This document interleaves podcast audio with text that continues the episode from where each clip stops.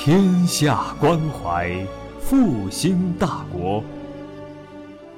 欢迎收听《复兴中华文化与中国战略高端论坛》专辑。复兴论坛是由兴业全球基金与复旦大学共同发起，兴业全球基金主办的一项高端文化论坛。复兴论坛致力于中华文化的探索，关注中国复兴的每一步。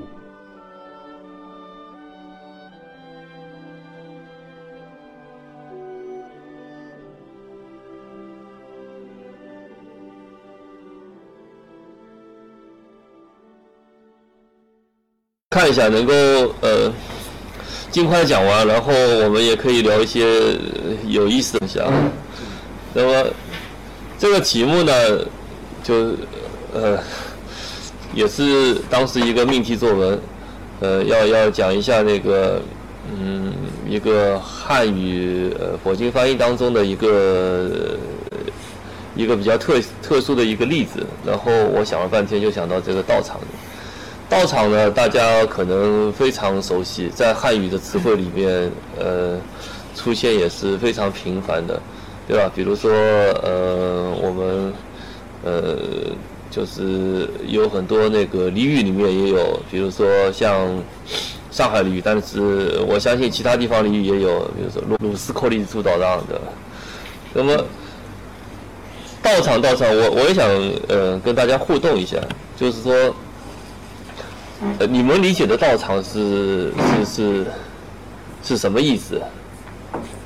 道教的有点道道教。呃，当然是跟道教不关没关系的。我已经设定了一个前提是这个汉语佛经翻译当中产生的一个词嘛。呃，道教如果在啊？就是各个佛四四大佛教道。啊，我我还是把它翻过去吧，不要我给你们提醒了。四大佛教道场。对，你要解释这个道场这个词条是什么意思，就是。其实就是寺庙的意思吧。呃，寺庙对吧？类似这种。呃，首先道是什么意思？是可以用虚的讲还是实的讲？布道的场所。呃，布道的场所，道道就是一种，比如说一种座，对吧？对对然后场就是场所，对吧？宗教活动的场所，比如说这里就是呃我们我们聊天的场所，对吧？对对对对，刘老师布道的场所。啊，嘎斯姆嘎斯姆场所，对吧？呃呃，那么呃，究竟是真的是这么回事吗？或者是那个呃罗斯科里做道场？为什么叫罗斯科里做道场？就是说。呃，你刚才呃，这位先生提道教，真的是，就是说我们现在那个对道场的概念，就是说，就有点呃，像那个道教，它不是呃摆出很多排场，对吧？有音乐，有有仪式的，对吧？非常复杂的仪式，然后需要很大的一个场地，一个过，所以在罗斯科里做就显得就是非常那个呃精致，对吧？那么，呃，的确是的，就是说应该。我们现在的现代汉语能够理解的道场，就是举行仪式的一个场所，对吧？宗呃，然后仪式前面加个括号，举行宗教仪式的那个场所。那么究竟是不是这回事呢？我们看一下，呃，这个是查了汉语大字典的那个十条。啊，第一条果然是啊，四道二教称颂，呃，就是称颂经礼拜的场所，然后是。第二个是成道修，呃，成道修道之所；三个是寺观，这个呃，各位已经都提到了。第四个是和尚或者道士做法事的场所，对吧？这个是我后来补充的，这个绝对是现在我们，嗯，我们大家基本上都认同的现代汉语的一个概念。呃呃，最后一个是那个佛教界。那么。我们看一下一个比较权威的这佛教词典是怎么解释的。那么大家可能呃也如果有有对佛教有兴趣啊，或者会利用佛教资料的话，也会用一些佛教的词典。那么基本上我们这个汉语的佛词典都是不出不外乎这个这本词典的，就是望月新亨的这个佛教大词典，当然是日文的。那么后来这个像那个丁福宝啊，还有佛光山啊，都是从里面这个没有说明版权的这个摘取了，然后就成为我们这个呃华人佛教界里面呃最通用的一本词典。那么大家可以查一下这本词典，它的出版是几几年的，然后对于我们中国人来说，它里面的知识毫不陈旧，这个也是有点讽刺意味啊。那么它的那个解释是：第一个就是佛陀成道之处，第二个是修佛之区域，第三个呢是成就菩提心，呃菩提动机之发心、修行等。那么这个就是呃有佛教哲学的意味的。第四个呢就是密教修习的道场观。第五个是寺院，第六个是法会。就是说我们这个呃中国人世俗世界的这个对道场的概念，这个里是没有的。就是做法事那个场所，这是没有的。好，那么。还得回到这个词的这个本来面目。本来面目呢，它它当然是从一个印度的词汇来的。呃，我为什么特意不说梵语呢？因为我不能确定，就是它是的是不是当初就是先从梵语进来的。另外一个呢，呃，印度的好多语言呢都是差不多这样表述，就是 body manda。呃，这是梵语，其实呃，对，但是它是巴利语，也是这样表述的。波地方的。那也是拉丁文的呃，梵语，你你如果看到那种正体写的，就是像这样这样写的写的，它它你觉得是这个梵语，但是梵语它是一种字母文字，它是啊，对，它是声音。声音起决定作用的，并不是说用什么文、用什么字体是起决定作用的。它跟汉字不一样的，汉字是一种呃，就是用什么，呃，用什么用什么字啊？对，形是起作用，但是它是声起决定作用，所以你可以完全可以用拉丁字母来撰写，来记录。是这种啊，对，body manga，就是就是那个 m 跟 d 下面不是有两点吗？就是读起来翘舌就可以了。body manga。那么它当是一个呃复合词，前半部分呢就是这个 body，就是呃有一个汉语音译叫菩提嘛，后半部分呢叫 manga，manga 是什么意思？我等会儿会讲。当然用这两个字合起来就形成一个复合词，复合词就是后来在这个汉文译经的过程当中就译成了道场。那么，有关于复合词呢，还要再补充一点那个基础知识。呃，我们汉语的那个现代汉语的那个语法，大家可能比较熟悉，就是词组它有什么偏正式、动宾式，还有什么，还有呃联合式、组谓呃还有什么字啊？这个可能你们比我比我更清楚。那么。像这个呃梵语啊，或者是印度的古代语言，它构词法呢也有好多种，总共有六种。那么我们现在涉及的呢，今天讲座涉及的是三种，一种叫一组式，就是 pat pat purusha，一个是持业式 kamadaya，还有一个是多才式 b a h u b l i h i。那么我要解释一下，那么这这个译名呢是玄奘当时翻译出来的。就现在我还在用，这是一个梵语或者叫印度古代语言特有的一种构词方式，呃，这个在其他语言里面很很难碰到。所以说呢，现代的西方的语言学的这个书籍啊，一旦涉及这类的构词方式呢，还是用梵语直接写，它无法去翻译，就所以这是一个非常固定的一个专用名词，就跟那个你们在这个词典里面查什么卡玛。什么布达、上沙了这种词，就完全已经是纳入这个西方的现代语言里面。呃，依组是什么意思呢？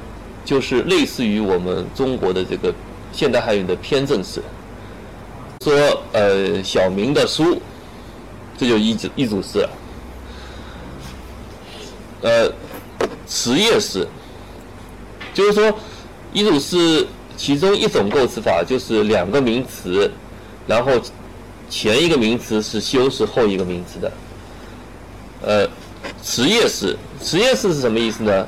它是就是跟今天讲座涉及的，我我我要解释一下，其他我就不管了。就是两个名词，它指的是同一回事，但是拼合在一起。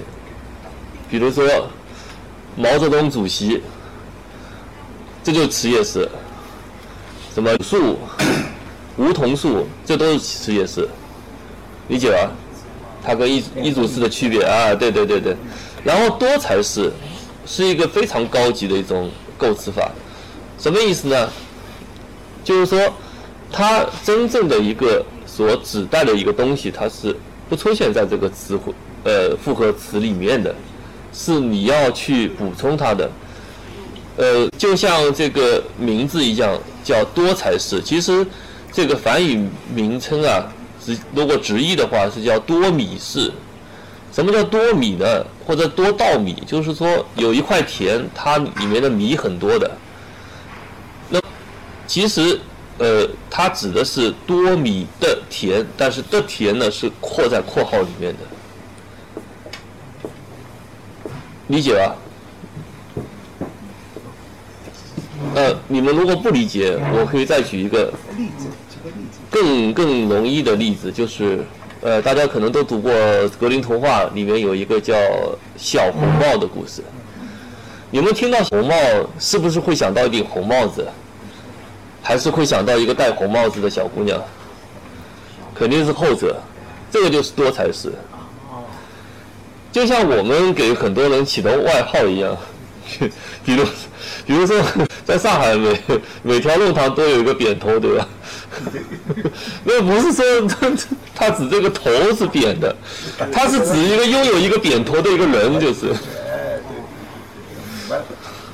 理解吧？那这个是一个呃印度特有的构词法，有可能这个呃像中文中文里面这种呃这种那个构词方法也从印度学的，有可能我只能这样说。接下来有一个概念，这个是呃就是现现在的在那个香港教育学院工作的一个呃一个著名的一个呃语言学家朱庆之教授。他所创立的就是仿义词这个名字。这个仿义词呢是什么意思呢？就是说，在翻译当中是一种机械的翻译。比如说，嗯，我们说那个电脑，电脑它在西文里面有很多很多名称。当时那个呃，电脑刚刚出来的时候有好多名称，到最后在新闻里面肯定是 computer 是作为一个。标准的一个名称了，对吧？但是它还有个名词名称，比如说，比如说叫那个 electro brain，就是叫电脑。然后中国人呢，当时可能就是，呃，中国人没有把 computer 翻译成汉语，而是把 electro electric brain 翻成翻译成汉语了，所以叫电脑。就是说，它并没有直接的去理解。或者阐释这个名词的一个外来词的一个真正的含义，而是只是一对一的把它的字面意思翻译过来，这个叫仿义词，理解啊？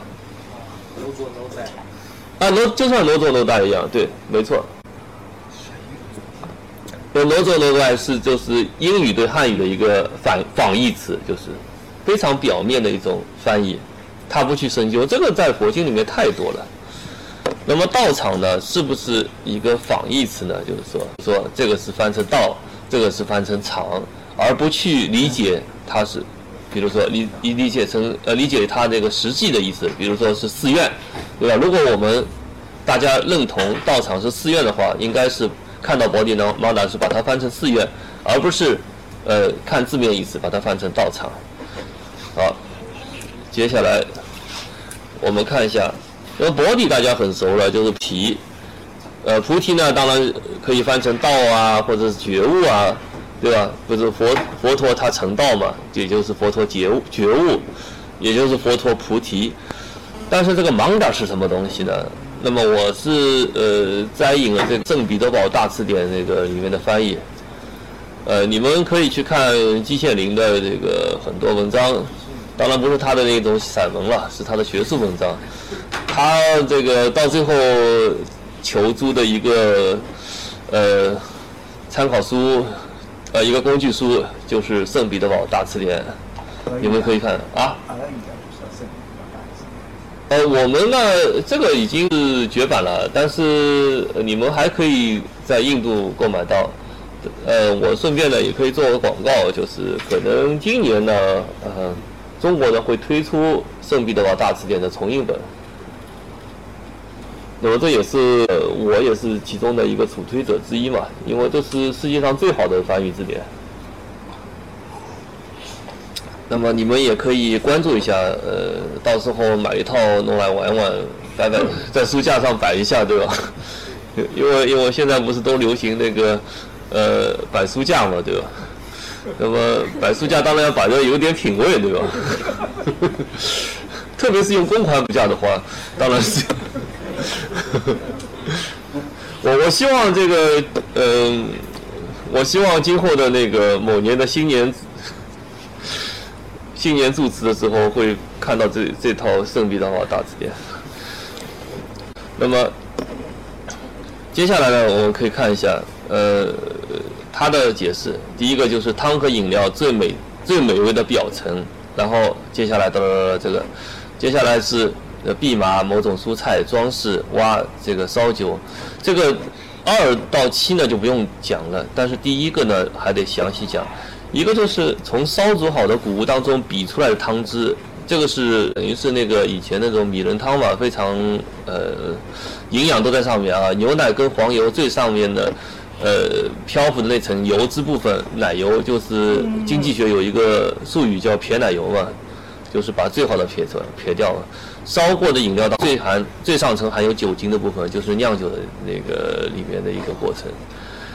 那么总之呢，它就是说，呃，这个 manda 呢，它是呃一种液体当中最最精华的部分。那么这个词呢，呃，在汉语里面呢也有一个呃对应，就是叫醍醐，就是醍醐灌顶。但是我是一直不知道为什么芒达会翻成醍醐，大家知道这两个字怎么写的对吧？呃，我我真的不知道他们怎么会到里面会翻成醍醐的。如果在座的哪位能够帮我解释这个问题，我也非常感谢，因为我也问过其他人，也不知道为什么，因为这看上去呢也不像音译。但是，是不是醍醐在这个佛教进入中国之前，已经有这个呃类似的应运用，或者已经有这两个词，这我也不知道。所以说，大家可以看，就是这个好像跟道场没关系。Body 是菩提，Manda 它是醍醐，就是菩提醍醐，就是菩提里面的当中的一个奶酪，或者是菩菩提奶酪。那怎么回事呢？呃，我们先把这个问题放在一边。接下来呢，我们可以看一下这个词呢，它呃是怎么一个出现的过程。那么我举的呢是那个本生经的例子，就是巴利文的本生经。巴利文本生经呢，它当中是有呃四百七十九部，第四百七十九部呢。它叫卡林嘎波蒂达呃加塔卡，就是加林加菩提本生经。那么这个故事呢，就是说呃是什么故事呢？呃，它这个本生经呢，我不知道大家读过那个中文汉翻译的那个佛生故事啊？佛本身故事呢，它是有点问题的，就是中文翻译的话呢，它没有把那个外壳翻译进去。只是把它的内核翻译出来了。什么叫外壳呃内核呢？就是说，像这种故事呢，它是嵌套型的，就是说它的外壳呢，一般都是佛教呃佛陀他这个时代发生的事情，比如说他有件什么什么事情，然后佛陀就说，哎呀，这个事情啊，呃，过去也有，然后从前啊怎么样，要讲一个从前的故事。从前故事呢，就是佛陀他前世的时候，某一前世某一世的时候，他发生了一个什么故事？里面的好人主人公呢，必然佛陀；坏人那个坏坏的男一号呢，肯定是佛陀的堂弟毗婆达多。那最后呢，他总结一下啊，你们看这个故事是什么？然后那些就是有点傻傻乎乎的一些好人呢，就是阿难啊什么。然后，如果是呃碰到有什么父亲母亲的角色呢，就是佛陀的现在的父亲母亲，过去时也是他的父亲母亲。如果有妻子角色的，有有那个女一号呢，也是佛陀的正妻，就是耶稣陀罗。呃，总是这样的，这就是一个标准的一个本身经的一个模式。那么，呃，这个故事也是一样，就是说，嗯，释罗施法底他的居民呢，就发现啊。这个佛陀呢，他离开这个地方去游历了，他就没有一个供养的一个东西了。就是一般的人，就是当时佛陀在世的时候，呃，他在这个地方，那么这些信众呢，就是直接就是用那个花啊、香啊去供养佛陀。那么佛陀离开之后，哎，他们就找不到什么供养，就是这些东西没地方送了，就是。那么这个。佛陀时代呢，有一个非常著名的长呃居士叫几孤独长者。那么几孤独长者呢，就让这个佛陀的一个弟子了，就是阿难了，去问佛陀，就是能不能用一个替代品，就当佛陀离开这个地方，因为大家可能读过佛经，知道佛陀他活活动的地方有好多，对吧？佛陀的呃，再用一个道场这个词，佛陀的道场有好多。他一会儿是到这个地方住住一段时间，一会儿到那个地方住一段时间。那么，呃，他离一旦离开这个地方，这个地方的人，呃，就就没有供养对象了。所以说，呃，他要树立一个替代品，能够替代他。那么佛陀呢，他就允许阿难呢用菩菩提树来替代他。那么这个菩提树呢，叫大菩提树，叫马哈波迪。那么，这个菩提树也就是佛陀当年呃坐在下面呃正道觉悟的那棵菩提树，所以这个是有功之树，对吧？这个在佛教里面是立第一大功的。那么呃，阿难的又问，那么这个方的人解决了，就是有菩提树那个地方的人解决了他的供养问题。呃，那么没菩提树的地方怎么办呢？就是说，呃，佛陀道场，比如说有 A、B、C 三个地方，那么 A 这个地方是正好是长着那棵菩提树的，那么 B 的 B、C 是没有长。那么佛陀一旦是从 B 离开到 C 的话，那 B 地的人民他也没办法去供养佛陀了，那怎么办呢？那么佛陀呢，呃，阿难呢就很聪明，阿难老是想一些那个创新的主意啊。创新的点子，比如说让那个女性出家成为尼众，对吧？如果没有阿难，呃，女性也不会出家了。那么他又有一个创新的点子，就是说，呃，能不能把那棵大菩提树的种子啊，移到这个佛陀，呃，下一站要去的地方？那么等他到下下一站的时候呢，这下一站的老百姓呢，又可以有事干了。呃，那佛陀也同同意了，那么这个种子就移过来了。移过来之后呢，呃。它就是这个种子就长出来了，然后当地的国王呢就拿那个嗯八百个那个盛满香水的金银瓶呢，各插一盆蓝色的睡莲之类的花卉，然后围绕菩提树造了一个七宝坛，就是完全就是呃弄得很仪式化的。地面地面上呢还铺着那个掺着金子的沙子，周围呢还要筑着墙。就是呃，完全作为一个呃宗教的一个一一个圣物啊。那么阿难呢，就是就问了，那么一棵菩提树，佛陀能不能派用处，也能做一下？因为那棵菩提树是给佛佛陀就是用来正道做的。那么这棵菩提树，呃，佛陀能不能也使用一下？佛陀说那个。呃，好像这个地不是很坚固，我一做可能那个地就要塌掉了。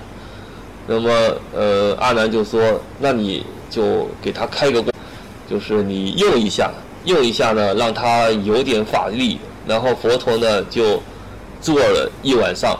所以说呢，这个第二颗这个从大菩提树发出呃发出芽的呃出来的那个，就从大菩提树的种子发芽生长出来那棵小菩提树呢，呃，也被佛陀开光了。那么它呢就叫阿难菩提树了，原来那个叫大菩提树。然后他们还办了一个菩提节，这个跟我们很多地方领导人是一样的啊。地方政府这个他也办个节，然后这棵菩提树呢也很灵光。那么佛陀呢顺便呢告诉阿难呢，嗯，以前呢也是这样的。那么在这个，所以说现在就先讲到这个主题了。嘉陵家，在嘉陵家呢，这个国王呢有两个儿子，一个叫大嘉陵家，一个叫小嘉陵家。那么，嗯，就跟佛陀诞生的时候一样。有很有老人呢给他们算命，就是说，嗯，算出来呢，长子呢会成为国王，次子呢会出家，然后呢，但是呢，次子的儿子呢会成为呃很厉害的王，这有个名词叫转轮转轮圣王，转轮圣王就是等于是统一这个印度的一个一个大王，那么这个国王死后呢？长兄就继位了，但是呢，他听到这个预言呢，就觉得我为什么把王位传给侄子，对吧？呃，我应该传给我儿子，所以他去捉拿他的弟弟，然后他的弟弟呢就走掉了，走掉了，他就是临走之前把三个信物呢交给他的近臣，以后呢，呃，说等等我儿子回来之后呢，你就给他看。那么这个小嘉陵家呢，这样就逃到永修林，逃到永修林呢，他也没闲着，他碰到了一个同样被驱逐掉的一个公主，然后就跟这个公主呢生了一个儿子，生了个儿子呢，想不到大嘉陵家死了之后呢，果然是没有后代，没有后代呢，就是他的侄子就拿着信物就回到了这个故国，然后就登上了王位，他就成为转轮圣王，那么他。就等于是统一印度了。那么他骑着大白象出行的时候呢，哎，就跑到了这个马哈波蒂的曼达的这个地方，这个地方就是大菩提道场的地方。那么他发现呢，他的象呢根本就没有办法这个跨过这个大菩提道场，然后这个象呢。呃，他硬要让象跨过的时候呢，象就死掉了。死掉了就发这个国王就发现这个大菩提道场太厉害了，就是这个摩利达曼达太厉害了，所以就呃开始升起这个恭敬之心，然后就开始呃又是举行仪式，又是把它围起来，然后就进行崇拜。之后呢，他就没事了，就可以升天了，死后可以升天。那么，呃，所以说呢，这就是一个嗯，本身经的一个故事。那么，它其中提到了这句诗，就是这句诗里面呢，就是出现这个 “manda” 这个词，就这里。那么，我就是可以先读一下，然后以后的这个嗯，梵文或者巴利文的部分呢，我就不读了。呃，就是那个帕达基纳托阿瓦塔提纳拉塔阿斯明布米巴嘎斯明帕塔维亚纳维亚芒多伊提诺苏塔芒特马哈拉加。然后第二个是是萨卡拉帕里扬塔亚梅迪尼亚萨巴布塔达拉尼亚帕塔维亚扬芒多欧罗希托瓦。南摩卡罗希，这个什么意思呢？就是说，呃，这个芒多尔在大地的土肚脐上，我们在真言当中听闻，就是我们在以前的那个呃警句啊，古老的警句当中听闻，就是哦，大王啊，这是大海包围的承接承载一切众生的大地的芒多下来敬礼。那么所以说呢，呃，大家可以看这个后面就是我我我讲的那些内容啊。那么这个芒多呢，到底是什么意思呢？它应该是类似于这个肚脐的意思。那么这个肚脐呢，在这个印度当中的呃这个概念呢，它就是中心、中央、中心的意思。所以说呢，呃，这个芒多、芒达这个本意，在这个佛经里面的本意应该是中心。那么这个是第一次出现“芒达”这个词在所有的佛经里面。那么这个诗歌里面还有“波地”这个词，“波地”这个词毫无疑问，它不是觉悟，它不是菩提，而是菩提树，就是佛陀用来觉悟的那棵树叫波地，这有个专门的名词。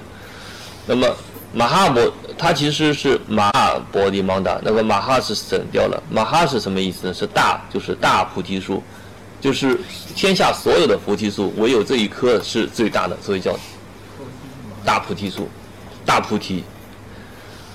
那么这个芒达呢，是中心的意思呢，它还是离不了我们之前看到的那个字典里的解释，就是这个精华的意思，从精华那里派生过来的。所以说，它在最古老的佛经当中，这个意思呢，还是这个意，呃，是一个多才式的一个复合词，就是一个以菩提树为中心的一个区域。当然，区域这个这个词没有出，这个这个词应该是放在括号里面，理解吧？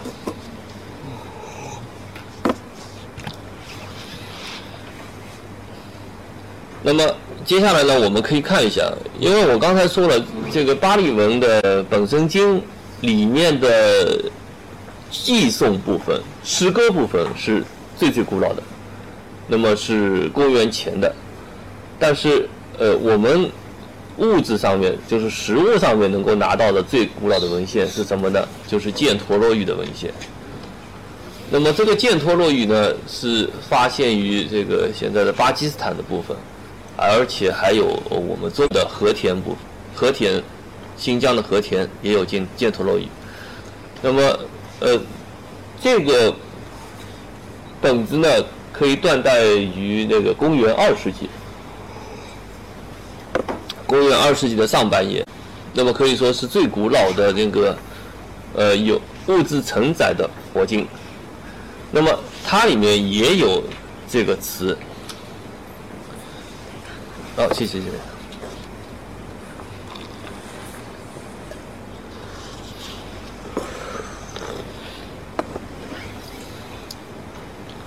那么，它是叫博西马，然后我们可以考考的可考的那个词呢叫博西马达穆拉，那个穆拉呢就是根的意思，就是菩提芒达的这个根，那么。它这里面的一个复合的构成呢，是一个齿叶式的，是作为精华的菩提树，就是这个呃，body 跟 manda 是一回事，就 body 是菩提树，manda 是精华，而不是刚跟刚才那个本身经里面是拥有这个以呃菩提树为中心的那块地方。而是只是指菩提树本身。那么还有比较古老的佛经，就是《马哈瓦斯图大士》，还有《大庄严经》拉里塔维斯塔。那么呢，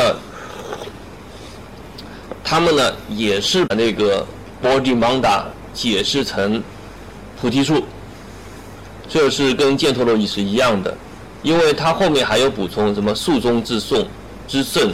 然后树中之因陀罗，因陀罗就是神之王嘛，所以树中之王。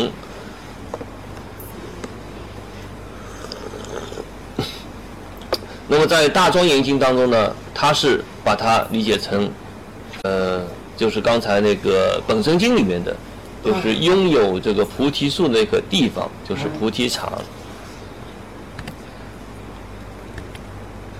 哎。哎，不动了，等一下，为什么？啊，好，那么我们看到汉文当中，汉文当中呢，就是什么时候是最早的呢？是这个时候，是呃，有的是说是东汉的支娄迦粲，有的说是三国的支粲呃支谦他所翻译的这个《佛说平无量平等呃定平等觉经》，也就是《阿弥陀经》。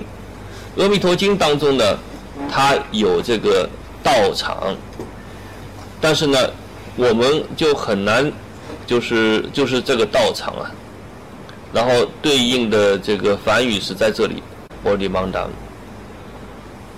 那么它有可能是多才式，就是有菩提树的这个场，那么也有可能呢，我们中国人呢就直接把它理解成一个一组式，就是道术之场，或者叫修道之场，道反正是道之场，对吧？那么这个早期版本的《阿弥陀经》呢，它呃对道场的运用呢还不是很很丰富。那么有两部经呢是非常丰富的，一个就是，而且这两部经呢是在中国佛教里面的地位是非常嗯崇高的，就是一个是《维摩诘经》，一个就是等会儿会提到妙呃《妙法莲华经》。那么在这个就是《法华经》啊，呃，在这个《维摩诘经》当中呢，它有呃三个汉译本。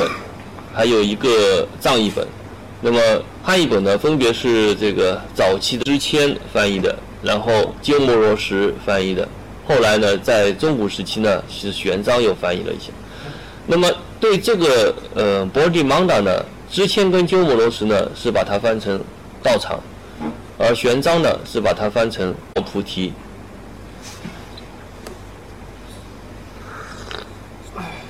你们可以看到，玄奘他的翻译呢，就有点像那个慈叶式，就是说是作为一个非常高端的、非常妙的一个东西的一个菩提，对吧？讲的是菩提，而这个支线跟鸠摩罗什呢，是讲的场，它不是把它理解成那个一组式，就是把它理解成一个呃多才式。就是一个场地。那么藏文呢？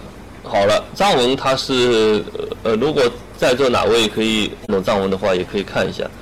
他是两头不吃亏，两头都讨好，所以说他一个就翻成讲究引引波，就是讲究不是那个菩提的意思。然后这里呢还带有一个呃呃，等于是一个嗯偏正式的一个修饰词。就类似于汉语的“的”，就是呃白字旁那个“的”，呃宁波是那个精华的意思，菩提的精华。然后还有一个译法呢，就是讲究 “kigo”，“kigo” 呢是什么意思呢？就是呃是一个场的意思，一个就像后来藏语里面经常用的那个“曼陀”，就是这个意思，道呃就是一个金刚道场啊。就这个意思，所以说是道场，然后这个呢是道之精华，这是藏文的两个译法。那么呃，在这个征兆、深造呢，跟鸠摩罗什应该是同同时代人，对吧？那么他呢，嗯，做了一个注注维摩诘经，那么它里面呢。给道场呢，呃，展示了三种含义。一种呢，就是佛所作处，语中成故名道场；还有一种呢，就是宴贤修道之处，谓之道场也；还有一种呢，就是在心中的那个无形的道场，就是第三种。所以说，呃，我们可以看一下，就是当鸠摩罗什翻译这个《维摩诘经》的时候，这个道场呢已经是是很丰富了。所以，我们可以看到，我们之前在这个巴利文，还有在呃其他的早期的印度语言的佛经当中，可以读到道场呢，就指佛陀修道成佛那个地方，或者是。佛陀修道成佛的呃成佛的那棵树，但是呢，在这个鸠摩罗什他翻译呃《维摩诘经》的时候呢，已经有新的解读了，他已经超越了佛陀所他所专专有的那个地方或者那个树了，对不对？这个已经道场这个名词不是唯佛陀所专有了，呃，其他这个修道的人也可以用了。那么《法华经》，《法华经》呢，我的例子呢就不举了。那么我只是列出来有这个六个层面，一个呢是佛陀成道或者降魔处，就是菩提树下；一个是佛陀所坐的地方，也可以理解为佛陀之座。就是说，呃，我们之前这个佛教当中觉得佛陀当时很简朴、很原始，就是直接在泥地上一坐了。但是慢慢的就觉得，哎呀，这个好像太不恭敬了。就给他想象一个座吧，然后他就有一个座位了。那么接下来就是是佛陀说法的地方，就是说他除了用这棵树来成道觉悟，然后呢，他又可以在这个地方呢说法传播他的教义。接下来呢，就是说离菩提迦耶不远的那个道场，就是指。呃，有具体的一个地理位置，你们用那个呃，Google 地图或者是 GPS 可以搜到的，这已经不是那种只存在于佛经当中一个虚幻地方，它是有一个实实在在的一个地理位置。接下来就是诸佛弟子修行传播法华经的地方，那么这个跟所谓的大乘思想就有关系了，就是说它有经典的地方就是佛陀的道场了，然后。呃，也就是塔庙所起之处，也就是寺院了。最后一个佛陀之座呢，由草铺设而成。就是说，呃，他还是补充一下，就是说那个佛陀，他的确是有个座的，而且是他用什么东西来做的。那么这个在后面的那个呃不断的这个呃传说或者是呃佛经的那个完善当中呢，就是佛陀呢，他就是有一个。非常庄严的一个座位，而且有一个具体的地理位置，就是这是那个给予道场的一个不断的一个加加上去的一种呃概念啊。那么新岛敬之呢，他呃就是日本的一一位非常著名的学者，他呢就是为道呃《法华经》呢是分析出呃有。四个层次，按照时间的，因为，呃，大家如果来这里听讲座，不是来听到寺院去听讲经，那我必须向大家说明，这个佛经这个东西，它不是说佛陀一口气说出来的，它是佛教徒随着时间的推移，不断的去积累上去的。就是《法华经》，它原来没有这么多品，就是，然后也不是说第一品是在最前面，不是的。它是慢慢慢慢慢慢，就是呃，从最古老的一个核心扩展出来的。那么总共有四层，大家可以看一下，就说呃，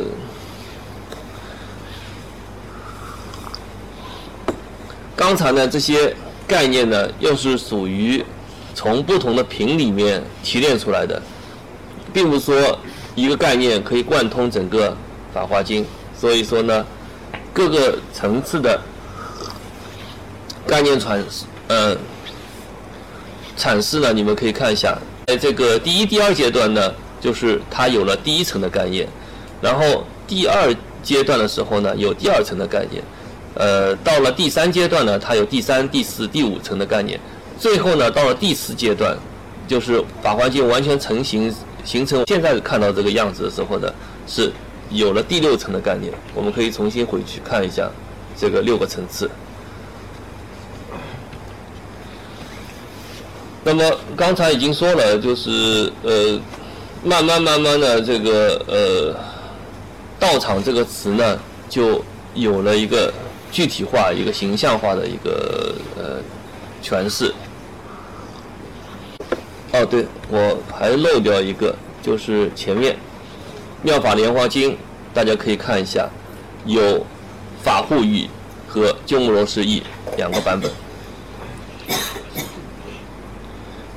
而且鸠摩罗什呢，他在译呃《维摩经》跟《法华经》的时候呢，他是把这个词译成道场，但是他在译另外一部经，就是《发菩提心经论》的时候呢，他又是把同一个词呢译成了菩提道场。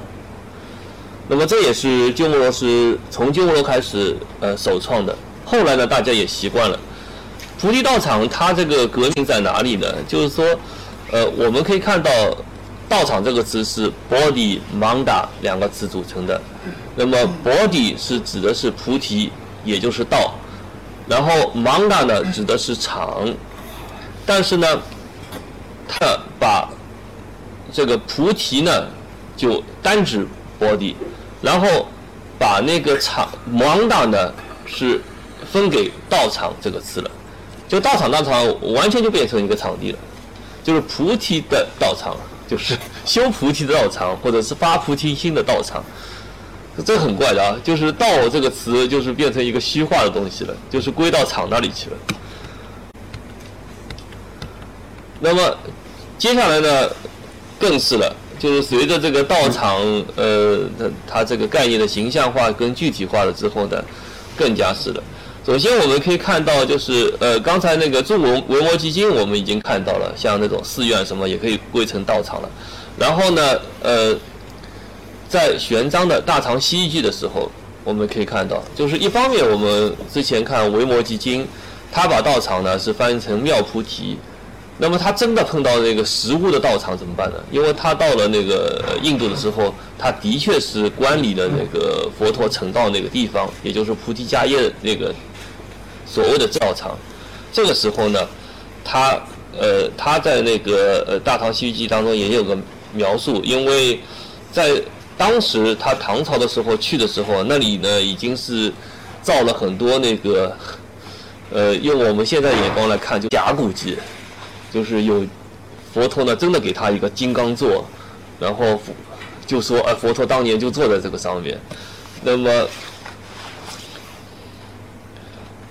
而且还有有菩萨像，这个当时呢，佛陀即便是在那里成道，也是不可能有的。但是当时呢，呃，为了这个营造这个佛教圣地的气氛呢，都造了这些东西。那么他这个呃，把把这个有金刚座的在菩提迦叶的那个地方呢，它是称为道场，或者叫。呃，一道场，而他在呃翻译佛经的时候，碰到那个抽象概念，就翻译成妙菩提。所以说，道场跟妙菩提，呃，在玄奘那个时代已经是分成两个地方、两个东西了。就是说，我们呃具体的修道之场所或者成成佛觉悟之场所，它是翻成道场，然后一个心中的一个呃。虚幻的一个道场，它是翻成妙菩提。那么到了这个呃一切经义的时候呢，就提到了不空金刚。不空金刚是谁呢？就是唐朝的这个密宗的大师之一。那么他在翻译密宗文献的时候呢，也是这样，就是说他把这个道场呢。本来是这个梵语呢，是到这个 manda，然后呢，它后面加了一个拉，就是 manda 拉，就是我们现在呃所熟悉的这个曼陀罗，然后说这也是道场。那么等会儿我会解释一下这个 manda 跟 mandala 的一个区别。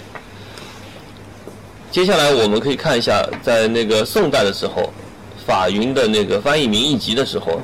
这就呃分得很清楚了。那个在菩提迦叶那个地方的一个菩提道，就是那个地方呢，就叫菩提道场。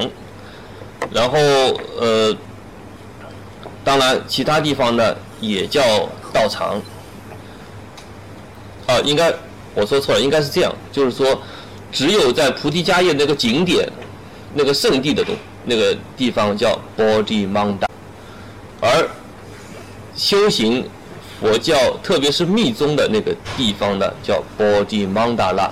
然后对应的汉语呢是这样，就是那个旅游胜地呢叫菩提道场，而在佛经或者是在真正的宗教实践当中呢叫道场，啊，这是做了区分了。好，这个时候呢，就是可以说这个新的词汇呢就登场了，就是用曼达拉来代替曼达。那么在这个吉祥佛顶盖呃丹德罗南语聚会当中呢，就是用这个曼达拉来代替曼达，所以出现一个新的名词叫波迪曼达拉。那么，呃，有关这个解释呢，就是后来的呃密宗大师呢，就怎么解释呢？他说，为什么这个原来的芒达后面会加一个拉呢？他说，芒达的意思是精华，而拉。加了一个拉呢，是抓取的意思，就是抓取精华。那么另外还有一个密宗大师，他解释就是芒达的的意思是包围住精华，那么这个加上这个拉呢是包围的意思。那么通过这种解释呢，这种呃不科学的，但是很管用的印度本土的词源学的解释呢。这个芒达呢，就成为芒达拉的附属物。那么这样呢，就是除了我们前面都熟悉的这个 body manda 之外呢，在密宗文献当中呢，又出现一个新的词是 body 芒达拉。那么这样呢，就标志着 manda 呢正式呢过渡为芒达拉。那么我们现在。对这个嗯，body mandala 的 body Manda 的理解其实就是 body mandala。那么大致的过程呢就是这个样子。那么我重新再总结一遍。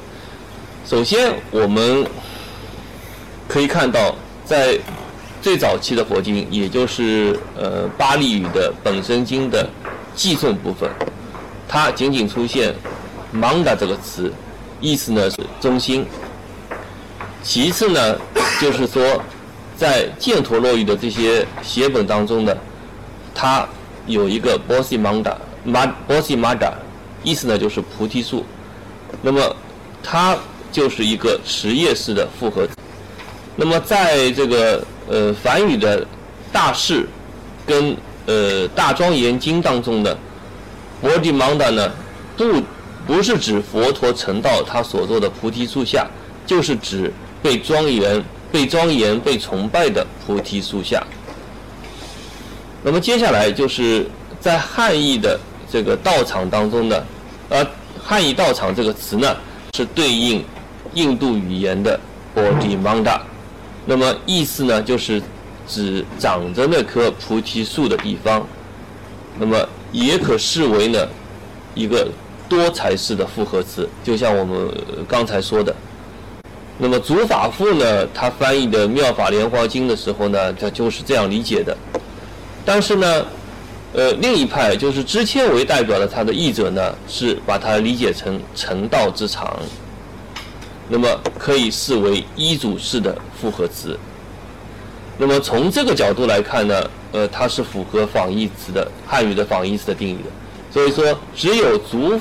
知谦这一支，把它把 body manda 翻译成道之常，才是符合仿义词的定义的。就像我们刚才举的那个例子，其他的都是不符合的。所以这个也是一个值得探讨的一个词。呃，然后呢，鸠摩罗什呢，他有的时候呢是把它，还有的时候是把它译作菩提道场，而僧造呢是将道场呢解释为修道之处。啊，这个呢，我前面忘忘了讲了，就是呃，从隋炀帝开始，就是智婉是从隋炀帝开始呢，是把寺院呢称作了道场。那么，到了唐朝，隋呃玄奘呢又把抽象化的波地芒达呢译作妙菩提，那么也可以视作呢持业式的复合词。而对菩提伽耶的那个佛伽耶的那个呃波地芒达呢，人称作道场。那么这个道场呢，是个我还是强调一下，是个专有名词，是一个旅游胜地，是一个金刚座，实实在在的有一个金刚座。那么我们可以看到，这个比较奇怪的就是，呃，巴利文的本身经的诗歌部分是很早的，但是它的著书。他的故事部散文用散文写的故事部是很晚的，要晚到这个时候，他的著书呢是将波利芒达呢视作多才式的复合词，并且呢还详细描述了作为表呃作为宝座跟坛城雏形的布置，就是说从这个简单的一个呃供养物，你就是在树上啊挂点花挂点香，然后或者是挂点那个绸带。然后慢慢慢慢的就是开始布置成一个一个比较大的一个圆圈的圆圈状的一个呃呃进行仪式的一个地方，然后再用墙呢把它砌起来，这个就很像后来密宗当中的坛坛城了。那么接下来呢，就是说呃密呢就把芒达拉称作道场，而且呢成规模的将波地芒达呢译作菩提道场，就是等于是偷换概念了。就把原来大家公认的一个非常呃有权威的一个中名词，就把它供起来不用了，就只是指那个旅游胜地，就是菩提道场。然后呢，重新在后面加了动了一点小手脚，就是加了一个拉，就变成曼曼陀罗了。那么这个东西呢，它又是进行广泛应用。呃，这个在我们当今社会也很多，对吧？我们要搞那个中国特色，对吧？就所以说，它也是搞密宗特色，就是把原原有的那个原始佛教的一些非常庄严的一些概念，把它束之高阁，供起来，放到旅游胜地去。然后接下来呢，他自己又造了一个概念，用在自己的密宗场所。那么接下来就是到藏呃看藏语，藏语呢。是把那个 body manda 呢视作一组式的复合词，就是译作我刚才说的讲究第一宁波，就菩提的精华。那么讲究不呢，它是指菩提树还是指菩提？这个就不知道了。那么另外一个译呢，就是把它直接译成讲究呃 kiko，那么是把忙的和忙的了呃作为一回事所以。西藏人他就呃有点倒浆糊了，他他当时翻译呃《沃基经》的时候呢，已经有那个密宗成分，所以呢，他在这方面呢就可能就就采取一种模棱模棱两可的一种处理方式。那么梵语当中呢，呃大家也知道藏藏文的翻译最早也是从公元九世纪开始嘛，所以说。呃，当时已经是有密宗存在了。那么，在梵语当中，最后呢，也开始认同了，就是有波迪曼达拉的这个表述。因为在印度本土，它本身密宗也是呃大行其道的，所以说呢，它最后呢也呃也从偷换概念变成一个新概念，就呃取得合法的地位，就有波迪曼达拉。那么呃，整个的讲座就这。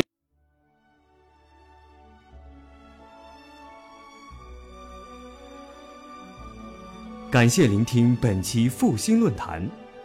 本论坛由复旦大学儒学文化研究中心提供学术支持。